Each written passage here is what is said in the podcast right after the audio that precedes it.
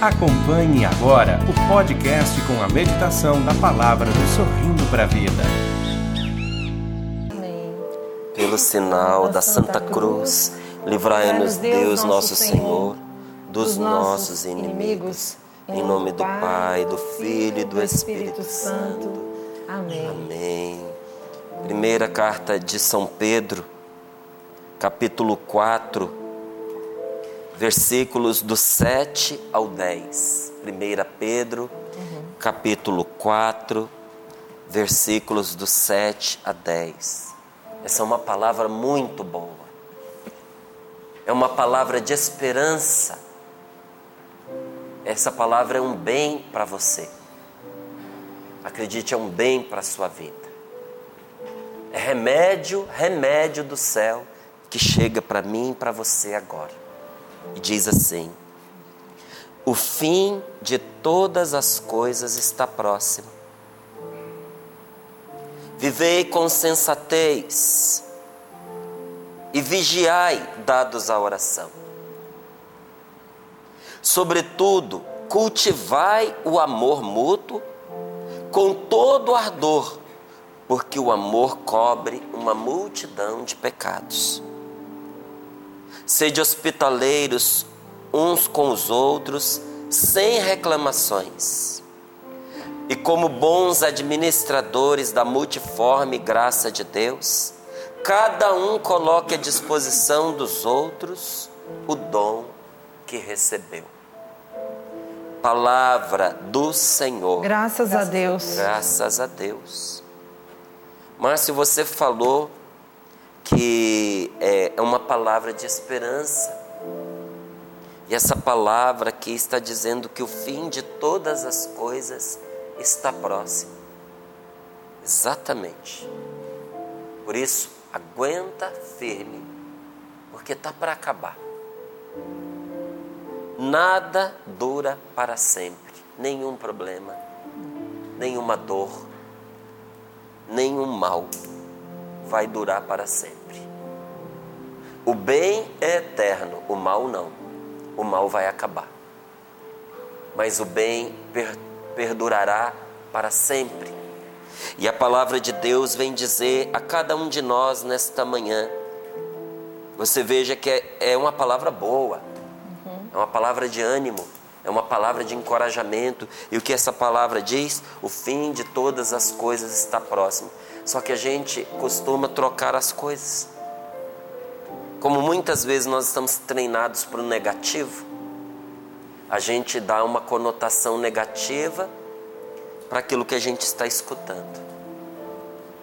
É interessante, né? Eu tenho aprendido a, a ouvir com o coração desarmado, porque quantas vezes eu achei que a pessoa estava querendo fazer um mal contra mim quando ela estava querendo me ajudar. Quantas vezes eu achei que a pessoa estava contra o que eu estava falando, quando na verdade ela só estava perguntando porque ela queria um esclarecimento, ela queria entender, inclusive para ajudar. Mas aí na hora que ela fez a pergunta, a minha resposta já veio carregada de, de arame farpado, sabe? Você responde já armado até os dentes. Por quê? Treinado para o negativo coração treinado para autodefesa, né? Está sempre na defensiva. E a mesma coisa nós fazemos com a palavra de Deus. Aí a gente lê aqui, ó, o fim de todas as coisas está próximo, a pessoa já pensa no fim da vida. Já pensa que vai morrer, já pensa que vai perder tudo que tem, já pensa na, no fim dos outros, daqueles que ama. Não, gente. Deus não veio para acabar com o que é bom. Deus não veio destruir o que Ele mesmo criou. Nosso Senhor veio para santificar todas as coisas. Agora, o mal vai ter fim. Se o que você está vivendo está sendo ruim, está sendo mal, pode ter certeza de uma coisa: tem data marcada para acabar. E se o fim está próximo, não é? Como é que nós devemos viver? Porque quando um desfecho se aproxima, a gente precisa se preparar para ele. A conclusão está chegando. Então, como é que a gente se prepara? Aí a palavra de Deus nos diz assim: vivei com sensatez, olhos abertos, fique esperto, uhum. vigie. E como é que você deve fazer isso? Se entregando cada vez mais à oração. Porque quem não reza, dorme na hora errada. Quem não reza, cochila quando não deve. É a oração que nos põe atentos, espertos. Né? Quando o desfecho se aproxima, a gente tem que estar pronto. Por isso que é tão legal a gente ter alguém cuidando de nós, nos ajudando. Olha quantas vezes eu tenho oportunidade de estar com os meus filhos e dizer: aproveita isso até o fim. Parece que é difícil, parece que é dor, parece que é sofrimento, mas não é, é graça, é bênção. Não é novidade para muitos que eu tenho falado aqui que meu filho ele está fazendo é, a escola naval no Rio de Janeiro. Então é uma formação para oficial. E todas as vezes que eu tenho oportunidade, eu digo a ele: não escape ao treinamento, não faça corpo mole. Porque na hora do aperto, a tendência da gente é ficar se economizando. Não se economize, porque se você não se dedicar, você não atingirá o seu pleno potencial. Não vão conseguir transformar você no combatente que você precisa ser. Só tem um jeito, mergulhando de cabeça, vai fundo, aprenda, absorva tudo que você puder. Enquanto um está é, na escola naval, o outro já se prepara porque quer ingressar na AMAN, na Academia Militar das Agulhas Negras. Aí alguém vem e diz assim: Ah, mas a parte física é muito exigente, cobra-se muito. E eu ouço, porque o comentário muitas vezes é negativo, dou uma cutucada no meu filho e digo assim: bom, hein? Que isso vai fazer de você um homem como poucos. Vai transformar você. E aí vai encarar. E ele diz: Eu vou. Eu falei: É isso mesmo. Porque o treinamento não vem para te destruir, ele vem para te fortalecer. Mas para que isso aconteça, você não pode escapar do sofrimento. Você não pode escapar do aperto, do, do apuro. Você tem que é, é, absorver daquela situação tudo o que você pode. A academia do Rafael é no Rio de Janeiro, se chama Escola Naval. A do Lucas, que ele pretende entrar, se chama AMAN Academia Militar das Agulhas Negras, é aqui em Resende. A sua academia é outra. Você está na academia da vida. E talvez você esteja passando por um treinamento que está esgotando você. E aí tudo que você tinha pensado até agora era em como escapar, como fugir dessa situação. Foge, não enfrenta. Vive da melhor maneira. Como é que eu vou viver, Márcio? Como é que eu vou passar por essa circunstância de tamanho aperto? Nunca vivi isso antes na minha vida, está difícil demais. As aflições estão transbordando e eu não sei o que fazer. Que bom que você não sabe o que fazer. E que bom que você está aqui acompanhando, sorrindo para a vida, porque você chegou na hora certa, você chegou no exato momento em que nosso Senhor está nos ensinando o que nós precisamos fazer nesta hora. Seja sensato, sensata Nada de tomar decisão estúpida porque a dor está grande e o sofrimento apertou. Vivei com sensatez. A, sen a sensatez não é uma pílula que a gente toma quando é, a dor, o desconforto está muito grande. A sensatez não é um anestésico para momentos críticos. Uhum. A sensatez é um estilo de vida. Como é que todo cristão deveria viver? Sendo sensato. Porque a estupidez produz sofrimento desnecessário. Todos nós já fomos estúpidos em algum momento da vida. Todos nós já fizemos burrada em algum momento da vida. Você já viu qual é o fruto da burrada? É dor, é desgaste, é mais trabalho. A pessoa não quer trabalhar, aí ela faz uma coisa idiota para fugir ao trabalho isso lá na frente se desdobra, gente, em dez vezes o trabalho que ela ia ter lá atrás. Muito mais. Você quer ter uma vida simples, tranquila, sossegada? Não digo fácil, porque nenhuma vida é fácil. Mas se você quiser ter uma vida descomplicada, seja sensato. Viva com sensatez. Não delegue a sua capacidade de pensar. Não passe para outros as decisões da sua vida. Seja uma pessoa responsável. Seja uma pessoa coerente. Pense antes das suas decisões. Não deixe as pessoas pensarem por você. É bom a gente consultar. É bom a gente se aprofundar. É bom a gente estudar. Mas a decisão é nossa, gente. A decisão cabe a nós. E olha, a nossa igreja respeita isso ao extremo.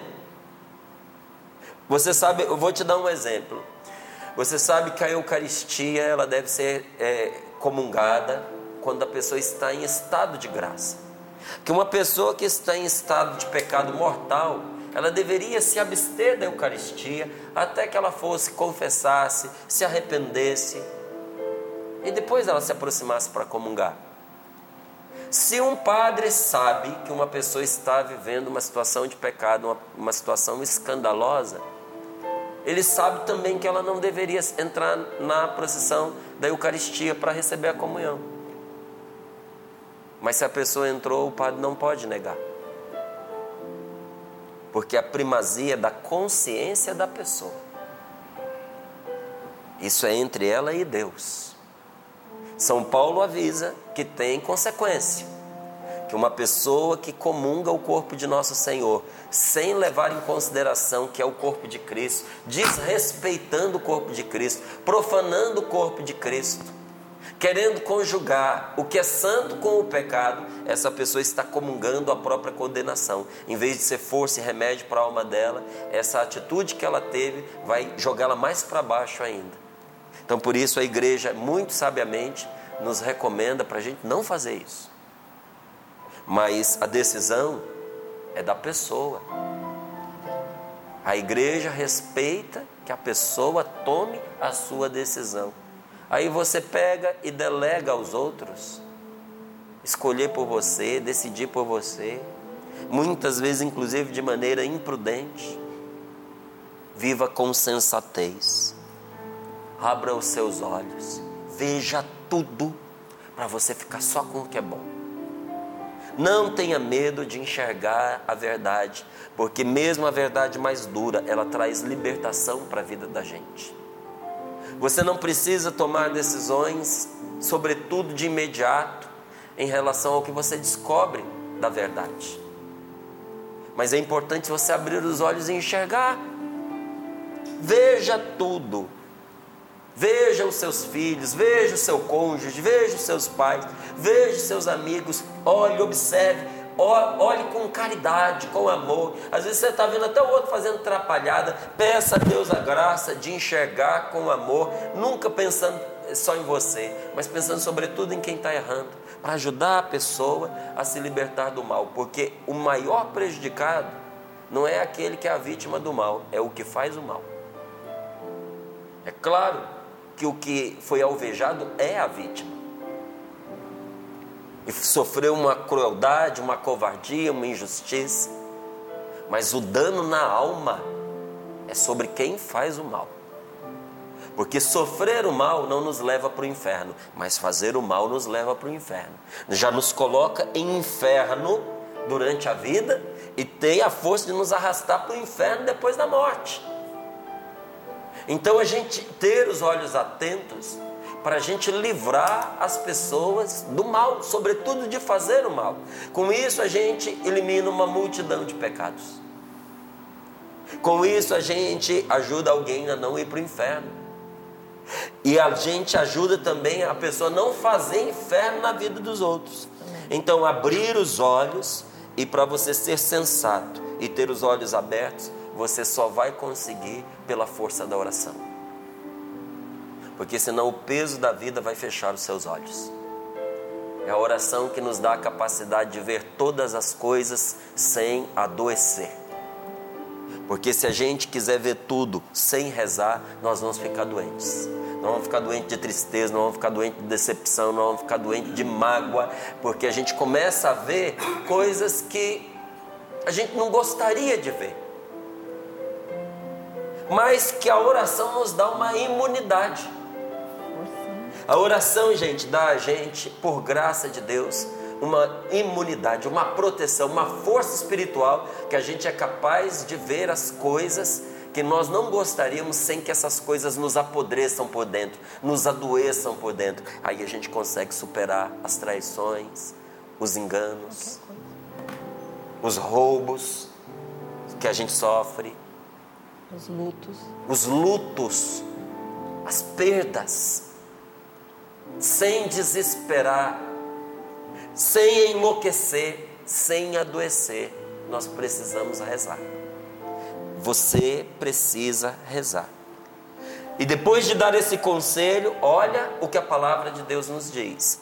Olha, viva de forma sensata, vigie e reze, mas sobretudo, ainda acima de todas estas coisas, cultivai o amor entre vocês, cultivai o amor mútuo, com todo o ardor, porque o amor cobre uma multidão de pecados. Cultivai o amor mútuo. E eu ficava ouvindo ali o testemunho da Eliana Ribeiro, que ela contava que naquele encontro com o Padre Léo, ela fez uma experiência do amor de Deus que transformou a vida dela.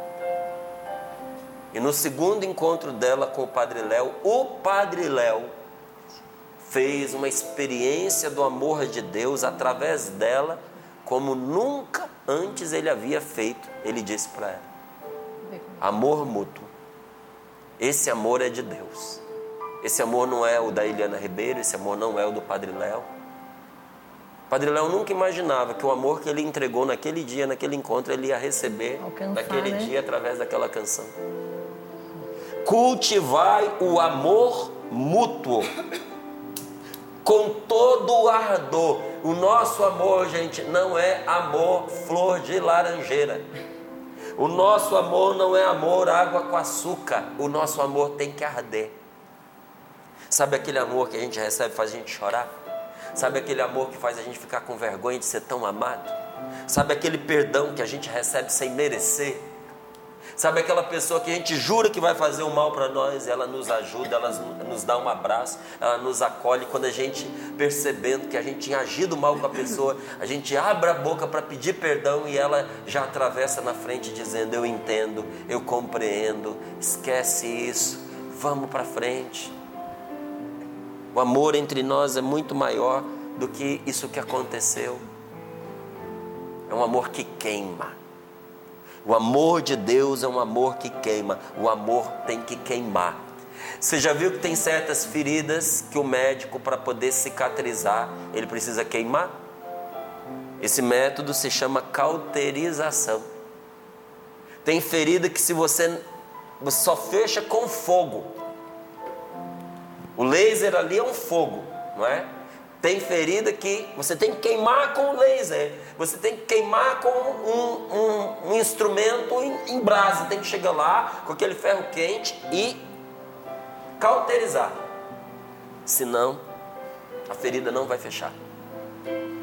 Existem certas feridas no coração da gente que só fecham com o fogo, com o fogo do amor de Deus.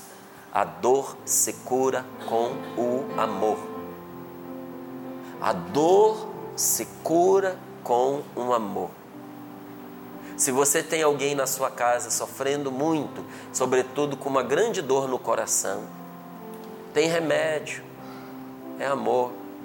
Márcio, mas é, a pessoa está chorando, é amor de namorado, de namorada, de marido que abandonou. Não importa, gente, amor é amor. O que vai curar o coração desta pessoa é amor. Senta do lado, abraça, beija, carrega junto, leva com você para onde você for. Faz para a pessoa aquilo que ela gosta, aquela comidinha preferida. Relembra com ela os bons momentos da vida. Sabe, a gente, a gente esqueceu de fazer memória das coisas boas que acontecem. A gente fica tá tão treinado em contar história ruim que a gente esquece de contar as histórias boas.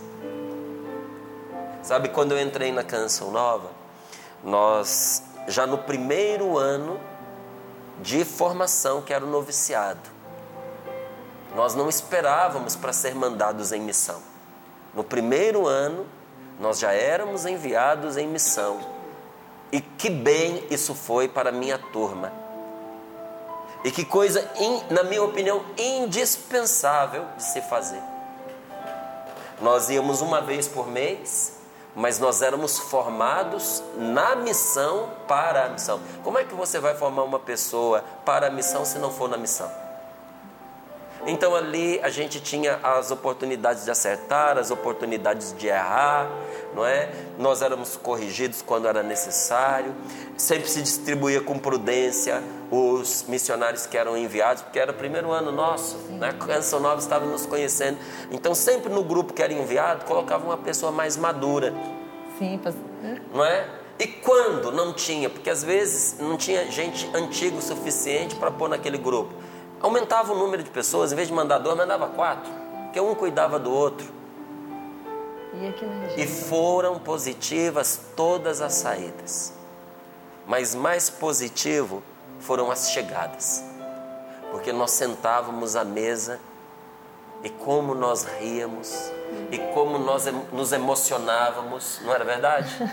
Nos emocionávamos Cada com coisa. o que Deus havia feito com as graças alcançadas, com as curas realizadas, com os testemunhos que chegavam assim aos borbotões. Nunca tinha uma volta desacompanhada de histórias. Nós ficávamos ansiosos para que os outros chegassem para a gente ouvir as histórias do que tinha acontecido e aquilo dava alegria, trazia saúde, saúde para a nossa comunidade. Pela evangelização, valia a pena passar fome, valia a pena não ter as roupas, valia a pena ter o dinheiro contado, valia a pena visitar pouquíssimas vezes os nossos pais, nossos parentes. Pela evangelização, valia a pena a humilhação. Agora, quando se perde a motivação, quase nada vale a pena, tudo tem peso demais, tudo leva a gente para baixo. Nós precisamos sentar, gente, para recuperar as boas histórias da nossa vida. Estou dando um exemplo da nossa vida missionária, mas na sua família tem muitas histórias de superação, tem muita coisa boa para lembrar. O amor precisa ser reativado dentro de nós, porque o amor conserta o que o pecado estragou. É o que esta palavra está dizendo para nós. O amor cobre uma multidão de pecados. O amor conserta o que o pecado estragou. Mas se o pecado estragou meu casamento. O pecado estragou a relação minha com a minha filha. A minha relação com meu filho ficou comprometida por causa do pecado que ele cometeu, por causa do pecado que eu cometi. Mas eu cometi um pecado que destruiu a minha amizade, que contaminou o meu futuro, que prejudicou os dias que virão aí pela frente. Quero dizer uma coisa para você, na qual eu empenho a minha vida e aposto a minha vida nisso que eu vou lhe dizer. O amor conserta o que o pecado estragou. Nunca diga não tem mais conserto, não tem jeito. Ainda tem jeito. Ainda tem jeito. O amor conserta. Está quebrado, está estragado, está perdido. O amor recupera, o amor encontra, o amor cura, o amor conserta. Deus nos colocou ao alcance um recurso poderoso, poderosíssimo de cura interior, que consiste em deixar a outra pessoa sentir que nós a amamos. Porque se a pessoa não sentir que você a ama, pouca coisa adianta tantos remédios, tantas terapias, tantos tratamentos, porque precisa ser curada a raiz deste mal que é o desamor. Cerca a pessoa de amor. Faz com que ela sinta o amor que você tem para ela, por ela e use gestos e sinais para transmitir esse amor. O amor não pode ficar trancafiado dentro do coração da gente, a gente esperando que a pessoa adivinhe, que a pessoa intua que a gente a ame. Não precisa ser declarado. Declarado. Às vezes eu estou tão cansado, meu filho já está lá embaixo no quarto dele. Eu me lembro que a gente ainda não se despediu. Volta Ele lá. também está cansado. Eu levanto, eu desço as escadas, eu vou lá. e digo: Vim aqui só dizer que te amo. E ele que está deitado se levanta, me abraça, a gente se beija. E o nosso abraço demora. Que abraço é coisa gostosa. E tem que aprender a curtir. Eu digo boa noite, meu filho, boa noite, pai. E no outro dia é ele. Chega lá, vem me dar um beijo, vem me abraçar. E assim nós vamos fazendo todos os dias dentro de casa. Hoje, eu e a minha esposa acordamos em horários diferentes, cedo, mas em horários diferentes. A gente se encontrou na escada lá de casa. Nosso primeiro encontro hoje de manhã foi lá na escada. Ai, que abraço gostoso. Vou até repetir mais tarde. que abraço bom. Sabe, você dizer, eu te amo. Amo você. Sabe, um abraço, um beijo, um aperto de mão, um elogio sincero, mas que estejam carregados de afeição, que mexa no mais profundo do coração, tanto de quem dá quanto de quem recebe. Ontem, um amigo meu lá de São Paulo fez um grande bem para mim. Foi um irmão em meu favor. Ele não tem ideia do bem que ele me fez. E olha, mais importante do que a atitude foi o que ele causou dentro de mim. E olha como agradeci e tenho agradecido a Deus pela vida dele, porque eu sei que essas pessoas é Deus quem coloca na vida da gente. Então São Pedro ele manda, inclusive numa outra oportunidade, ele manda que nós nos saudemos uns aos outros com um beijo. Que ele chama de ósculo santo não é? Não se trata de palavras frias, de palavras vazias que não dizem nada, mas de gestos concretos de carinho que ajudem a pessoa a construir, a animar, a vitalizar o outro. É o que São Paulo diz aos Efésios quando ele recomenda: não dirijam palavras más uns aos outros. E aqui São Pedro diz: acolha cada um ao outro sem reclamações. Pare de reclamar, porque a reclamação é um sinal de desamor. A comidinha gostosa, temperada, quentinha, deliciosa que você faz, se perde quando você reclama porque fez. Ah, mas eu fiz, mas você reclamou. Estragou tudo. Aquele café da manhã que você prepara todos os dias com tanto carinho, você estraga tudo quando você fica reclamando. Por isso que São Pedro diz, sem reclamações. E São Paulo diz, use uma linguagem que seja boa, que ajude a pessoa a crescer, trazendo bênção para aqueles que ouvem. É uma tríplice fonte de amor. Tríplice porque é o amor que eu recebo, é o amor com que eu amo a mim mesmo? O amor que eu recebo é o amor com que eu me amo e é o amor que eu ofereço para as outras pessoas. Então é o amor que eu recebo, é o amor com o qual eu me amo, porque para eu amar as pessoas também preciso me amar. E é o amor que eu, que eu ofereço. É muito comum dentro das nossas famílias as pessoas ficarem dizendo palavras que, embora, embora essas palavras não destruam as relações familiares, elas podem causar complexo nas pessoas a quem elas são dirigidas. Verdade. Quantas vezes a gente querendo incentivar o outro, a gente diz palavra negativa. Deixe de ser preguiçoso. Deixe de ser sem vergonha. Nossa Senhora, que cara feia. Cabelo horroroso. Aí você chama a atenção de quem está falando. Não, quem sabe assim reage cuida desse cabelo. Nossa, você, hein? Tirou a barriga da miséria nesse feriado. Deve ter engordado uns 10 quilos. Acabou, né, com o dia do outro. Você tem até o intuito de ajudar, mas o que, que você está fazendo? Judia, né? Você está destruindo a moral da outra pessoa. Quantas famílias querendo motivar uma filha dizem: você está gorda, você está feia, está mal arrumada, você não tem gosto, você não sabe se vestir. É uma crítica que a pessoa pensa que vai levar a outra para o lado positivo. Não, você está empurrando para o lado negativo. Como é que a gente vai fazer então? Elogia. A pessoa errou em tudo, mas acertou numa presilha que pôs no cabelo. Oh, que Nossa, linda, ficou linda essa presilha no seu cabelo. Você deveria usar mais vezes. Ah, vem cá, vamos, senta aqui, vamos ver como é que a gente pode ainda melhorar isso. Jeito, né, mano? É, ah, essa presilha ia combinar muito mais se essa sua camisa não fosse é, é, um composto de xadrez com listras.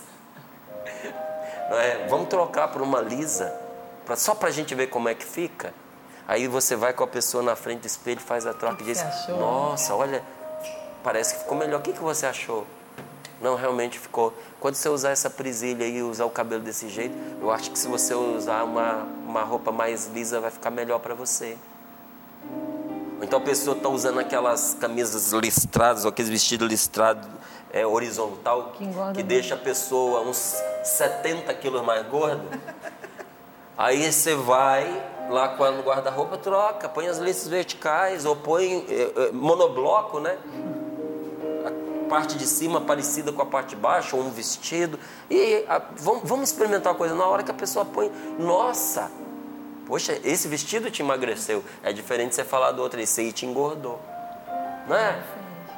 São delicadezas na fala, gente, mas que demonstram gentileza com as outras pessoas. Então, sem lugar dessas palavras, a gente usar outras que sirvam para animar, para construir, você vai evitar atrito dentro de casa, você vai evitar briga, você vai evitar tensão, vai ter um ambiente de, de paz e de amor entre as pessoas.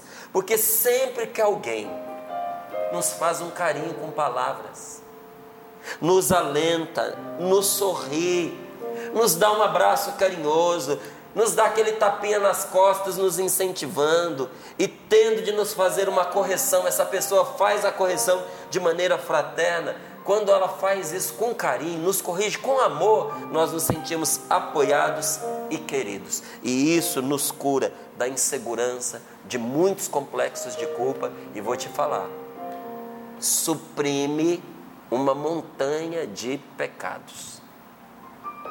O amor cobre uma multidão de pecados. O amor conserta o que o pecado estragou.